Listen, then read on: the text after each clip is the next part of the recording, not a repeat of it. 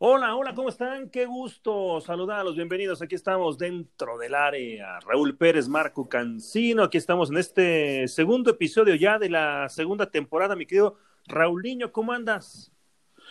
Muy bien, Marquiño, me da mucho gusto saludarte y estar dentro del área. Hoy vamos a estar dentro del área del Toluca y tenemos a un par de compañeros extraordinarios, de grandísimos profesionales que se la saben de todas todas sobre los Diablos Rojos del Toluca, así que va a estar buena la charla. Con razón andas tan contento, porque vamos a hablar de los Diablos Rojos del Toluca. claro. Sí, y además porque andas mejor que Adalid Magán, eso también me queda claro, ¿no? bueno, pues este, fue el MVP del domingo, pero como sea, se ganó, a veces... Lo que siempre hemos dicho, unas veces el arbitraje te perjudica, pero otras también te echa una manita. Entonces, este, eso de estarse quejando siempre no, no es bueno porque luego pasa al revés y nadie dice nada, ¿no? De acuerdo. No, además, digo, ya lo estaremos platicando y entrando en el detalle, pero me parece que, que Toluca fue mejor, ¿no? Y ganó, ganó el mejor en el partido Exacto. en generales, independientemente del show de Adalid Magande. Y saludamos a nuestros amigos, a nuestros, eh, como bien dice Raúl, profesionales en esto, muchos años siguiendo a la escuadra Escarlata, se la saben de todas, todas. Mi querido Nacho Alba, en primera instancia, Nacho, reportero, pues ¿cuántos años viendo a los Diablos? ¿Cuántos años siguiendo al Toluca, mi querido Nacho? ¿Cómo estás, Marco? Saludos para ti, para Raulinho, para Juan Carlos y para toda la gente que nos escucha. Pues bueno, ya estoy cumpliendo 19 años en Televisa, ahora TUDN, y pues prácticamente desde el inicio ahí estamos pegados con el equipo de los Diablos Rojos de. Toluca, así que pues sí, ya tenemos algunos años y con mucho gusto de estar aquí con ustedes para platicar de este equipo pues que nos apasiona, no a todos los de este grupo, algunos.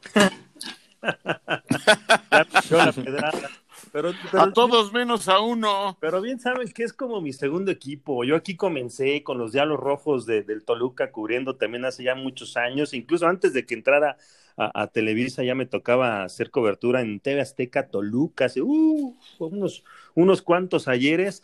Y, y me tocó pues estar en cancha, muchas transmisiones en las finales de los diálogos. Es que también mi corazoncito, Nacho, no me ataques, también, también de pronto late un poquito, un poquito por ahí por los no, diablos muy bien, te felicito. Ojalá y un día Es, dia- reflexionaras. es diablo de closet. Exacto, ojalá un día reflexionaras y decidieras ya salir, abandonar. Pues este mira, para cómo andan las cosas en, en, en, en, en otro lado, pues no, no, igual y pronto, ¿eh? Pues ya te Igual y tardaste. Ya me tardé Ya se tardó, años sí. sufriendo. Mi querido Juan Carlos Cartagena, también Carta, Cartagol. ¿Cómo andas, Carta? También ya muchos años en los medios. Además, nos tocó, pues, si no en la misma generación, contarle a la gente, sí estudiamos en la misma universidad. Yo, yo este, yo ya lo veía Harta, ¿no? En los medios, yo estaba chavito cuando entré a la universidad. Pero, y nos tocó compartir ya muchas transmisiones también. ¿Cómo andas, Carta? ¿Qué tal, Marco, Raúl, Nacho? Qué gusto, qué gusto compartir, estar dentro del área, ¿no? Que pongan un servicio, un centro y ahí, ahí rematamos, ahí nos la arreglamos. Qué gusto, gracias por la invitación y sí, compartimos ahí, no, no aula como bien lo apuntas, pero sí colores, sí institución, es decir, está- estamos bien formados, digamos, ¿no? Somos orgullosamente egresados de la Universidad Autónoma del Estado de México. Así es que Ca- ah, Cartagena sí estudiaba, no era porro. no les digo que nada más se la pasan atacándome, no, no. No, no. Oigan, entrar de, entrar de lleno con este, con esto del Toluca, esta temporada, lo que hemos platicado en, episodios anteriores, la gente, la verdad que se le agradece a los diablos tuiteros que, que nos siguen mucho, ustedes que nos han ayudado a compartir también para que llegue este espacio más y más a gente de los Diablos Rojos del Toluca, la afición de los Diablos Rojos del Toluca. ¿Qué podemos esperar de esta temporada? Ya vimos el primer partido, ya vimos los primeros eh, acercamientos a la idea de Hernán Cristante, un tipo que lo conocemos todos muy, muy bien, que conoce perfectamente la institución, de entrada metió así a, los cinco refuerzos. Eh, ¿qué, ¿qué, podemos esperar? Sien, siendo honestos, Nacho, vamos a tratar de dejar un poquito el corazón de lado. Yo tengo mi punto de vista y ahora se los voy a decir, pero ¿qué piensan ustedes de verdad de este Toluca? Si está mejor de lo que estaba el torneo anterior, entonces la gente puede pensar que este Toluca está para algo más. Yo creo que sí, yo creo que está mejor estructurado, creo que llegó gente en posiciones clave donde verdaderamente Toluca necesitaba reforzarse, porque esa es una palabra bien importante, no es lo mismo tener incorporaciones que traer refuerzos. Creo que hoy sí Toluca eligió bien y además lo hizo del medio, es decir, ya no tuvo que esperar a que llegara el papeleo, la adaptación. Son jugadores que ya conocen el medio y que están trabajando en ello. Quizá todavía algunos batallan y aunque eh, eh, parezca quizá a un atleta, a un jugador eh, de alto rendimiento, el tema de la altura, pues sí, termina por pesar. Pero yo creo que este Toluca va a pelear. No sé si va a estar para grandes, grandes cosas, pero yo creo que va a costar trabajo, no va a ser tan fácil como en otras ocasiones. Creo que Toluca en los últimos dos años, la verdad, dejó mucho que desear.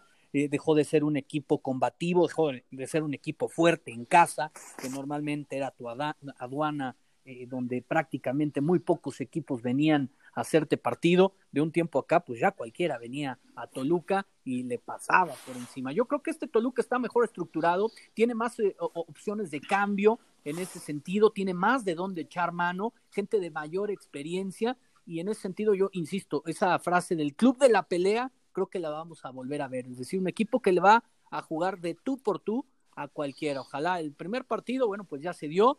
Eh, se sacó el resultado, que era lo más importante, siempre va a ser fundamental eh, cuando estés eh, en los primeros partidos, pues darte esa confianza. Y en ese sentido, yo sí creo que este Toluca va a ser mucho más combativo y competitivo.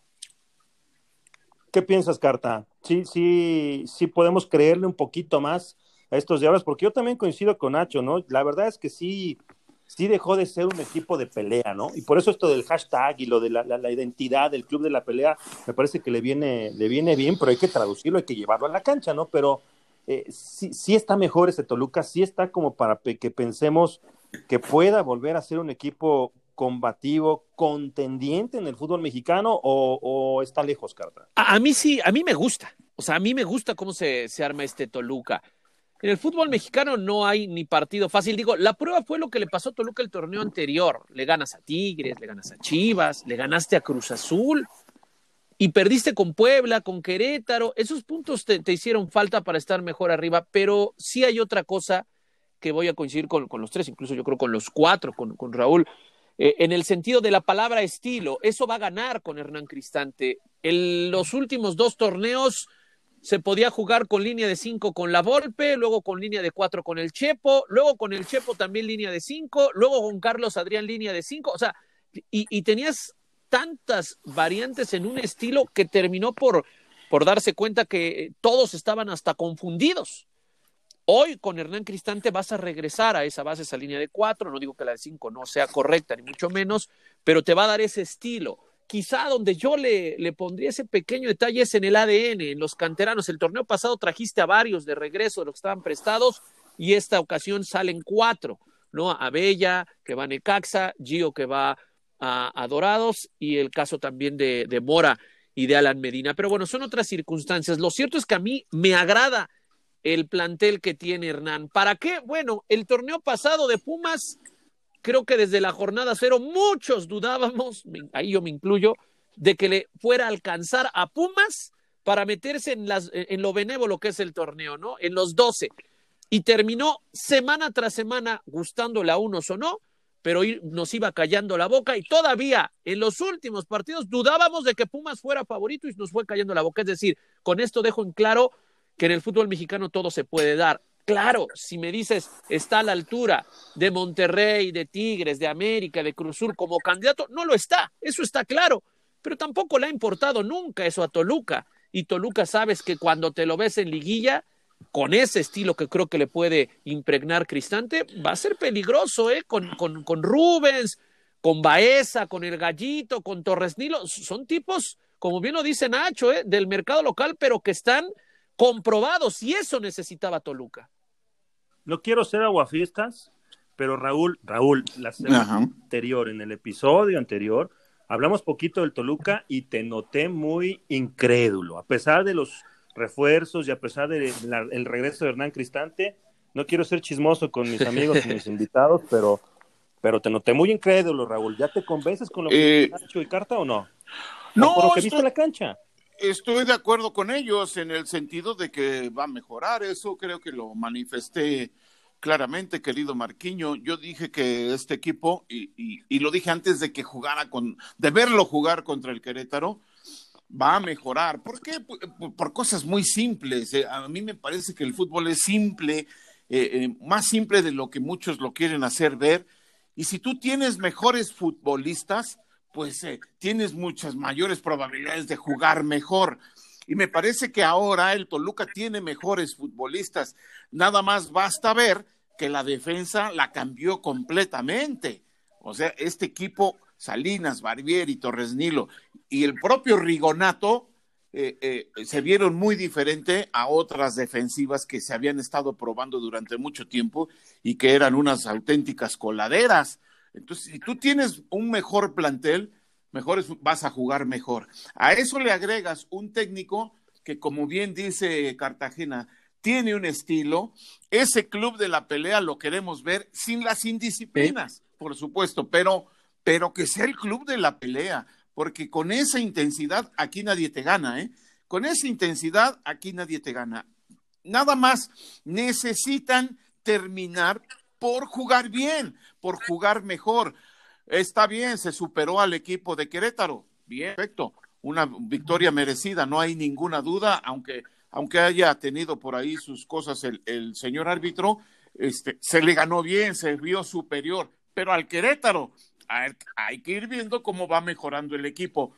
A mí me parece que está mucho mejor balanceado que con la llegada del, eh, no, no por la llegada, sino porque están jugando juntos el Gallito y Baeza, ahí le dan un equilibrio extraordinario al medio campo, pero necesitamos que gente como Kevin Castañeda, que tiene una gran calidad, ya vimos el gol que metió, sea más constante, que, que, que termine los partidos, que no lo tengan que sacar porque ya desapareció del juego. Por ejemplo, considerando que es muy joven, sí, pero que bueno, ya tiene que dar ese paso para afianzarse como titular en el Toluca. Lo de Rubens, pues nadie duda de su capacidad. Y lo de los delanteros, ¿no? Michael Estrada, un jugador que tiene unas cualidades extraordinarias, pero que a veces parece que te, te lo da a cuentagotas. No sabes cuándo va a jugar bien o cuándo no, y eso eso no, no te da eh, eh, esa constancia que se requiere. Y el caso de Canelo, bueno, pues Canelo es esfuerzo, Canelo le va a abrir caminada y Canelo tiene su,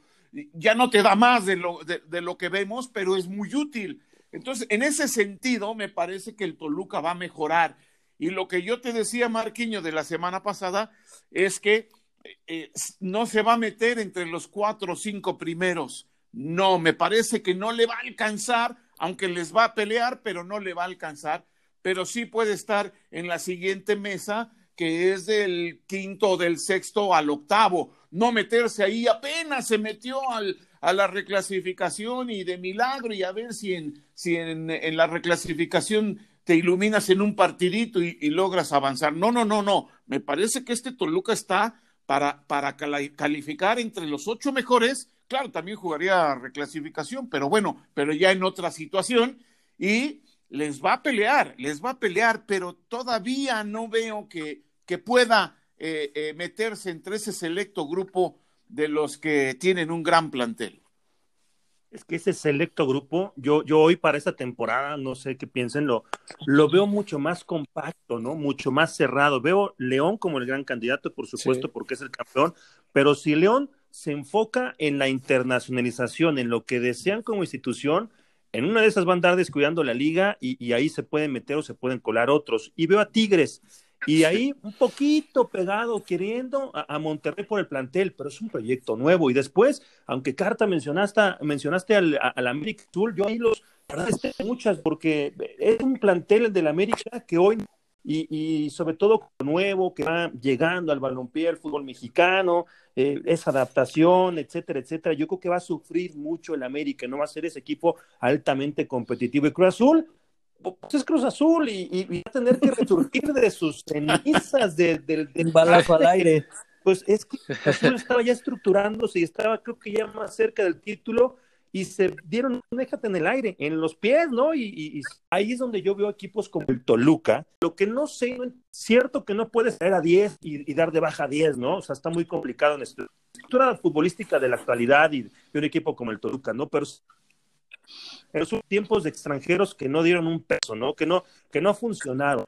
A mí me parece que se quedaron algunos con poco argumento para vestir la playera del Toluca. La idea es esa, que él, que él, eh, él lo ha venido mencionando, que no, no le quiere dar el peso a, dos chamacos, ¿no? En el sentido de que la gente dice, es que ahí está Jared Ortega, dice Hernán, bueno, yo no le puedo ahorita dar todo el peso a dos muchachos, o Jared o a Sartiaguín. La idea es darle el peso específico a Sauro cuando esté recuperado y al Pecho Torres Nilo ponerlo como lateral por la izquierda. Y ya, dependiendo cómo esté, la cuestión va a ser Rodrigo Salinas o el Dedos López. El Dedos hoy lo aclaró. El Dedos se casó en este lapso. El Dedos tuvo COVID de nueva cuenta. Entonces no pudo estar entrenando de la mejor manera. Por eso hoy día Rodrigo Salinas arrancó como el gran titular. Además de que Rodrigo Salinas vivió sus mejores momentos cuando estaba Hernán Cristante como técnico. Incluso se llegó a mencionar que por qué no llegaba a la selección en ese sentido, bueno, yo creo que está muy claro que el Pecho va a ser el lateral izquierdo titular del Toluca. Sí, sí, creo que su, su, su once está claro, ¿no? Su, su, once está muy claro con García al gol, lo, lo que bien dice Nacho, Pechu por, por izquierda, por derecha o Salinas o, o, el Dedos, los centrales serán Sauro y Barbieri cuando, cuando Sauro esté, la dupla nueva en la contención con, con Gallito y con Baeza, Rubens, Canelo, ojo, eh, adelante Triverio es el que para Hernán podría estar en, en, mejores condiciones. No sé, ahora está jugando Michael Estrada, pero le agrada mucho más lo que está haciendo Enrique Luis Triverio. Y le falta una pieza, lo que ya decía Raúl, ¿no? Lo de Kevin Castañeda, decía Raúl, no es, no es tan constante. Yo la pondría al revés, yo creo que nada más de repente aparece, ¿no? Uh -huh. La gran ventaja es que, bueno, aparece y con la buena larga distancia que tiene, te puede resolver una situación, ¿no? Eso es, eso es lo, lo, que tiene, pero sí, creo que se le tiene que pedir mucho más a Kevin Castañeda, lo de Joao Plata, lo de Pablo López, eh, hacia allá iba yo creo con el tema de, de, la discreción en los refuerzos, pero es que este Toluca le ha buscado de una u otra forma y no le funciona. No, no puedes tener a Gigliotti eh, pagando en una parte del sueldo, jugando en León, no puedes tener a Pardo igual, tenías así a Salinas en el equipo de Pachuca, estas situaciones creo que el Toluca las tenía que haber corregido y ya parece que se está haciendo de otra forma. Por supuesto que en esa curva de aprendizaje le va a doler, pero yo sí creo que hay algo que es clave. La actitud que van a tener varios jugadores porque se acaba su contrato, se acaba su préstamo, se acaba su, etapa de análisis del club, su vínculo como tal, y ahí todos sabemos, no nos hagamos, todos sabemos que esos seis meses le van a poner, pero en serio, para tratar de ganarse el contrato, va a ser clave que la directiva y el cuerpo técnico hagan un análisis de de verdad quiénes vale la pena recontratar y a quiénes no, y entonces empezar a pensar qué va a pasar en el siguiente certamen también, ¿no? Mirarlo de reojo. Sí, totalmente, totalmente. Pero aquí hay una situación que, yo sí quisiera eh, manifestar. Hablan de que, eh, digo, Hernán Cristante, por supuesto, no, no lo voy a, a, a, cuestionar. Es un hombre que ya mostró su capacidad y, y es toda una institución en el club como futbolista. Pero pero a mí, a mí, si me preguntas, si, no regresa Gastón Sauro, lo digo con todo respeto, no me gusta a mí hablar mal de los futbolistas, pero, pero aquí estamos hablando de capacidad. A mí, aunque tengan 10 años de edad o 12 o tengan 50, aquí es de quién juega mejor. Para mí, ya en primera división es de quién juega mejor. Y para mí, Jared Ortega es mejor jugador que Gastón Sauro. A mí que no me digan, no, es que está muy joven. No, por Para favor. muchos. Pues, si ya está en primera división, sí. si lo compraste del América. Pregunta, pregúntale al América. O sea, el América. Lo extraña. Pero por supuesto, pero por supuesto. Y, y ya no te digo, Sartiaguín, que, que pues ya apareció también y que eh, para mí los dos son mejores jugadores que Sauro. Yo no quiero ver una defensa con Sauro y Barbieri. Barbieri es todo corazón y todo esfuerzo y, y, sí le da cierta solidez, pero necesita alguien que también este, sea más pensante como futbolista. Me, y, y, creo que Jared Ortega queda perfectamente ahí, mucho mejor que Sauro, para mí. Pero bueno, ya son cuestiones técnicas y ya decidirá Hernán y a ver, a ver cómo le sale. Lo de Rigonato, yo no entendí nunca por qué no quiere o por qué no pone a Diego González desde el principio. Lo único, lo primero que dijo es que necesitaba un lateral izquierdo, como diciendo que Diego González no le servía. ahí está en el plantel y estuvo en la banca el domingo, pero de Diego González a Diego Rigonato, con todo respeto, me parece mejor jugador Diego González. A mí me parece así, por eso te decía lo de, si tienes mejores jugadores, juegas mejor. Eso, eso parece tonto, pero, pero es lógico, ¿no? Entonces, creo que por ahí está la cosa. A mí sí me parece que en el ataque es donde vamos a tener problemas, porque si bien Canelo es esfuerzo, Triverio es esfuerzo, pues les hace falta gol. No tenemos un killer verdadero, que podría ser Michael Estrada si tuviera otra actitud, me parece que Estrada. Son de contentillo. Sí, exactamente. Entonces, este, sí veo chato al equipo en cuanto a, a la cuestión del, de un goleador, de, del goleo, y me parece que si estamos esperando que regrese Sauro, pues este, estamos eh, en otra cosa, ¿no? yo estoy de acuerdo. Para, mí tendría que ser Barbieri y Jared Ortega. Yo creo que esa tendría que ser la central y el Pecho Torrenilo por el costado. Ahora, pues el otro, el otro, la otra cuestión es lo de Joao Plata. Joao Plata hizo toda la pretemporada, metió goles y para este partido, bueno, pues dice, mi padre dice una frase, la mala suerte y los tontos van de la mano, pues yo no sé, pero algo pasa con Joao Plata, porque verdaderamente trabajó muy bien durante la pretemporada y en la hora buena, bueno, pues le vino una infección en el estómago, tuvo fiebre, pensaron que era COVID, ya le había dado, finalmente no fue, le hicieron la prueba y todo resultó pues que fue una infección gastrointestinal. Es un jugador que pues llegó como la gran figura y el torneo pasado apenas apareció 167 minutos, es decir, ni dos partidos completos pudo tener eh, Joao Plata, así que pues ojalá y que también ahí haya mucha más competencia futbolística con Kevin y con quien más sea, pero bueno, pues sí, Toluca necesita eh, recuperar esta gente o tener esta gente lista y dispuesta a verdaderamente desquitar el sueldo.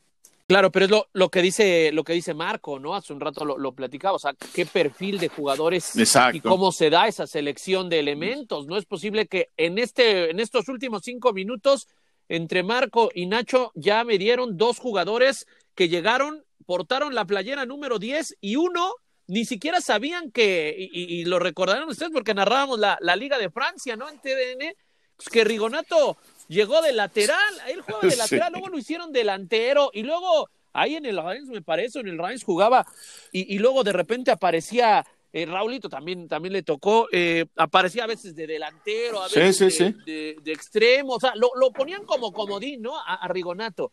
Y en realidad era lateral, y no es posible que acá no lo sepas. Sí. Y que, y que, y que traigas un yo plata y que dices, bueno, ¿por qué la MLS no jugaba? Claro. O sea, sí, sí, eh, no creo que en la MLS suelten jugadores tan fácilmente, al menos no con las facilidades. Eso también tendrá que, ser parte de un análisis. Pero por supuesto, lo de Joao Plata es increíble que por, por una o por otra cosa nunca juega. Y cuando juega, pues tampoco ves la diferencia. Entonces, ¿qué pasa ahí? Bueno, si ya está por las contrataciones que se hicieron y porque eh, todo lo que pasó el plantel ya lo tienes, bueno, pues que haya una verdadera competencia y que juegue el que esté mejor. Claro. Ya, ya tienes un plantel y unos están muy jóvenes y otros están muy viejos, pero pues es el que esté mejor. Tiene que jugar el que juegue mejor. Y, creo que en ese sentido, pues eh, eh, puede haber una buena competencia y el Toluca sí va a mejorar, sin duda, te lo dije, Mario, pero tampoco creo que pueda pelear ya por el título. Yo creo que va a tener que esperar un poquito, a, lo mejor al siguiente torneo con los que acaban contratos y traen otros jugadores mejores y más eh, eh, que rindan más, entonces sí ya podremos hablar de otra cosa, Marquinhos.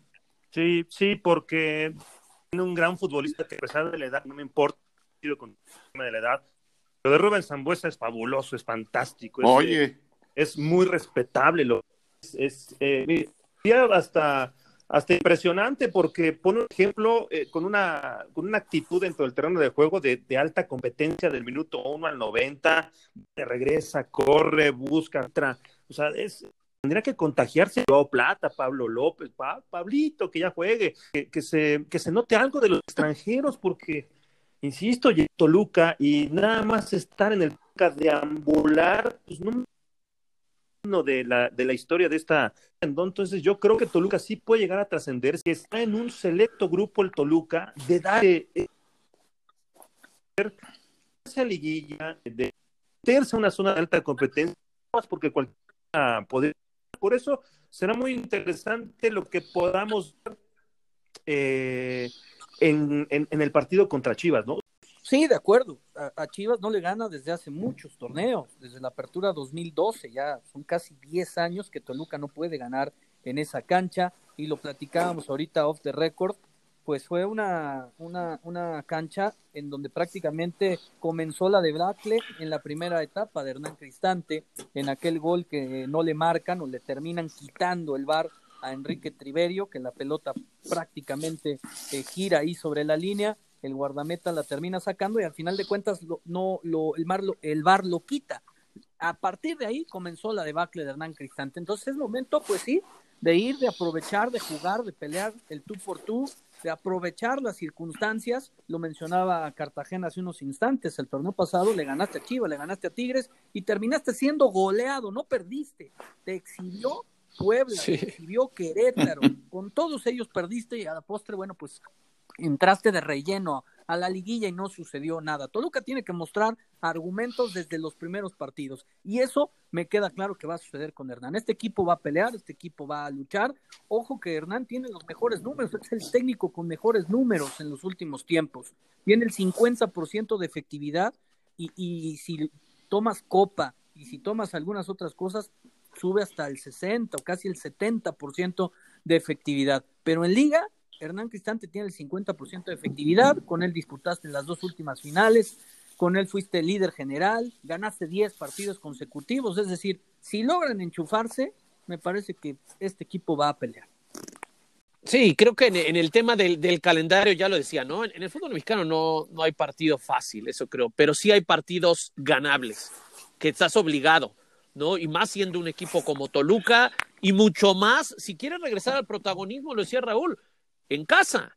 No te tienen que sacar puntos en casa. Eso es vital para calificar. Eso es vital para algo que, ojo, este club de la pelea, de verdad, esperamos que sea club de la pelea por un título, de la pelea arriba. Pero hoy también es el club de la pelea por el tema del cociente. También. ¿eh? Porque no en este, el siguiente año le va a empezar a costar. Si ahora con Hernán eh, no empiezas a sumar, que creo que va a sumar, eh, te puedes meter ahí en un, en un problema, en un lío el siguiente, la siguiente temporada. Entonces debes de ser eh, tu, hogar, tu casa, impasable, infranqueable. Así debe de ser en este, en este torneo, ¿no? Entonces yo sí creo que Toluca va a empezar de a poquito, va a sumar, no va, yo coincido con, Raúl, no va a estar entre lo, los de abajo, ¿no? Los que entran de rebote entre el, el 9 y el 12. Yo sí lo veo entre el 4 y el 7 de la tabla general. Sí, de acuerdo. Yo también pienso que eso puede lograr Hernán en este campeonato por ahí eh, llega fuerte a la liguilla y da alguna sorpresa, pero no tanto como para pensar en el título, ya lo veremos, ¿no? Pero sí me parece que para el siguiente tendría ya que pensar en esa situación. Y, bueno, pues contra Chivas es una gran oportunidad.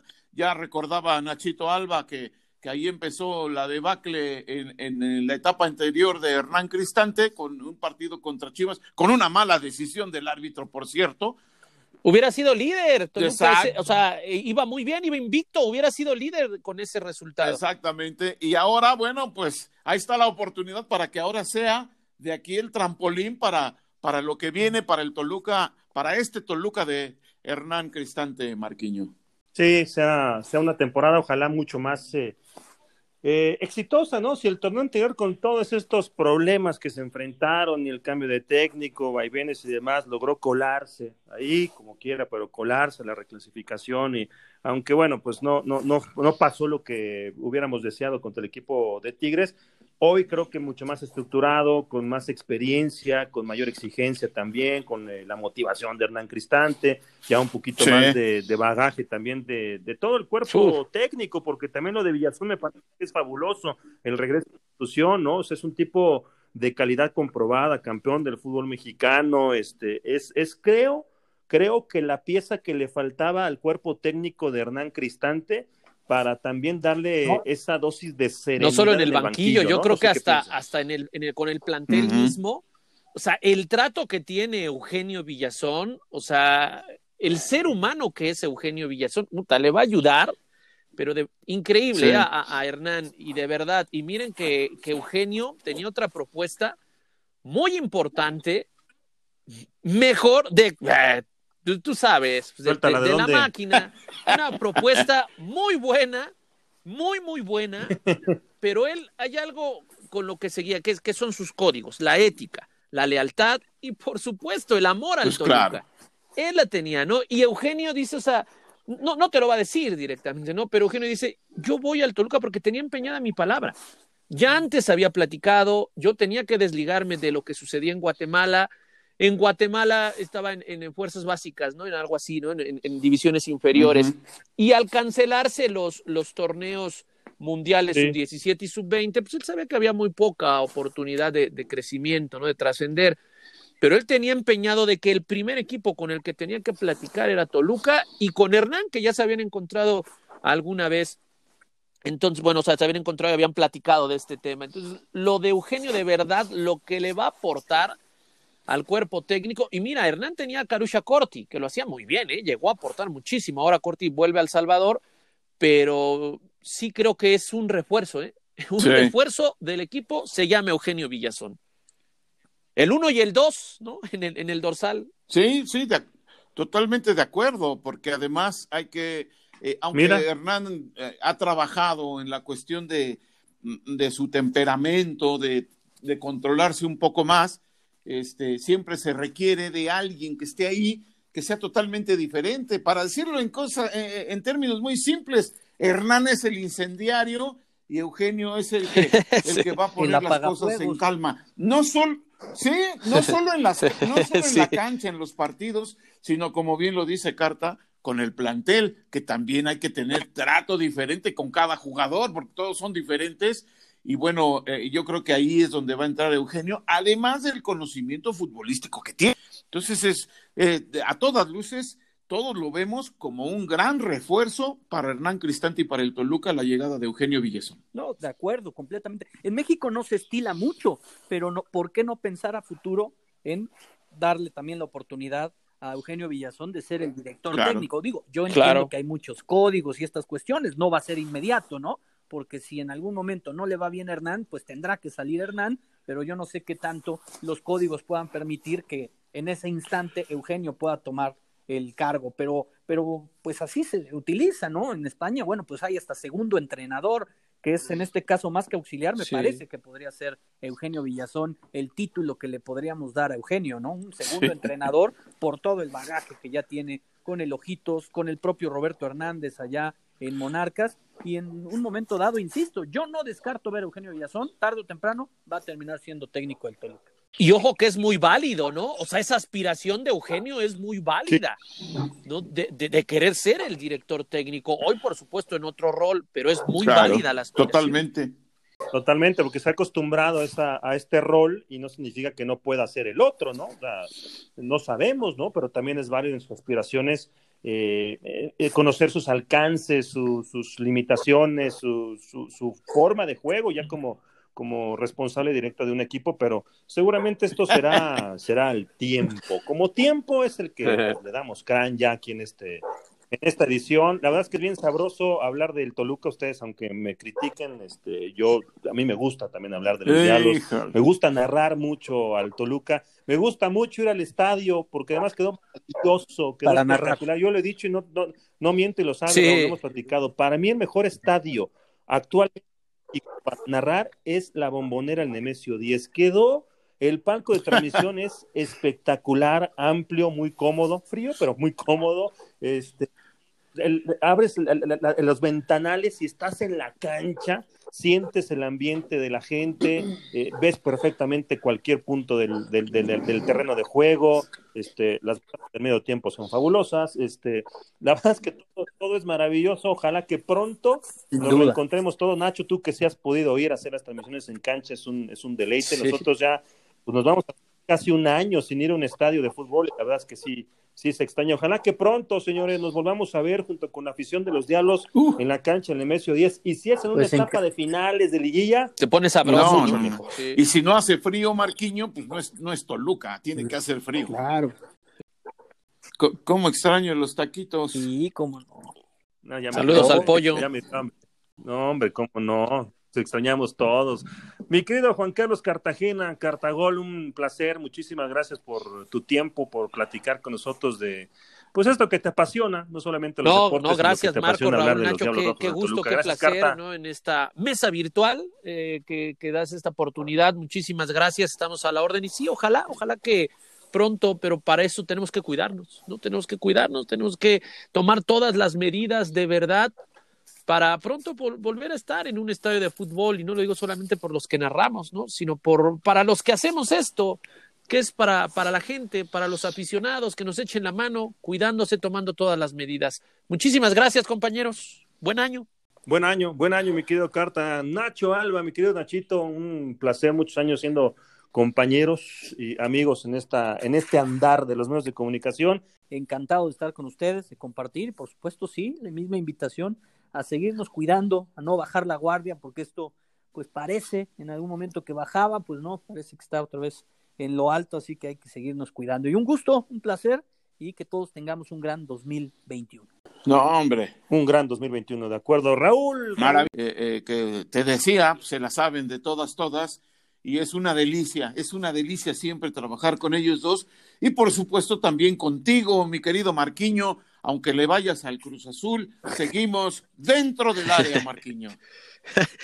Soy, soy la chorimáquina, así es que no hay problema, no hay problema. Gracias por habernos acompañado. Sigan dando clic. Nos encuentran, ya lo saben, todos los eh, lugares posibles donde hay eh, podcast. Ahí estamos, como dentro del área, y ahí sigan dándole clic. Gracias y hasta la próxima. Muy bien, Marquiño, Listo. excelente.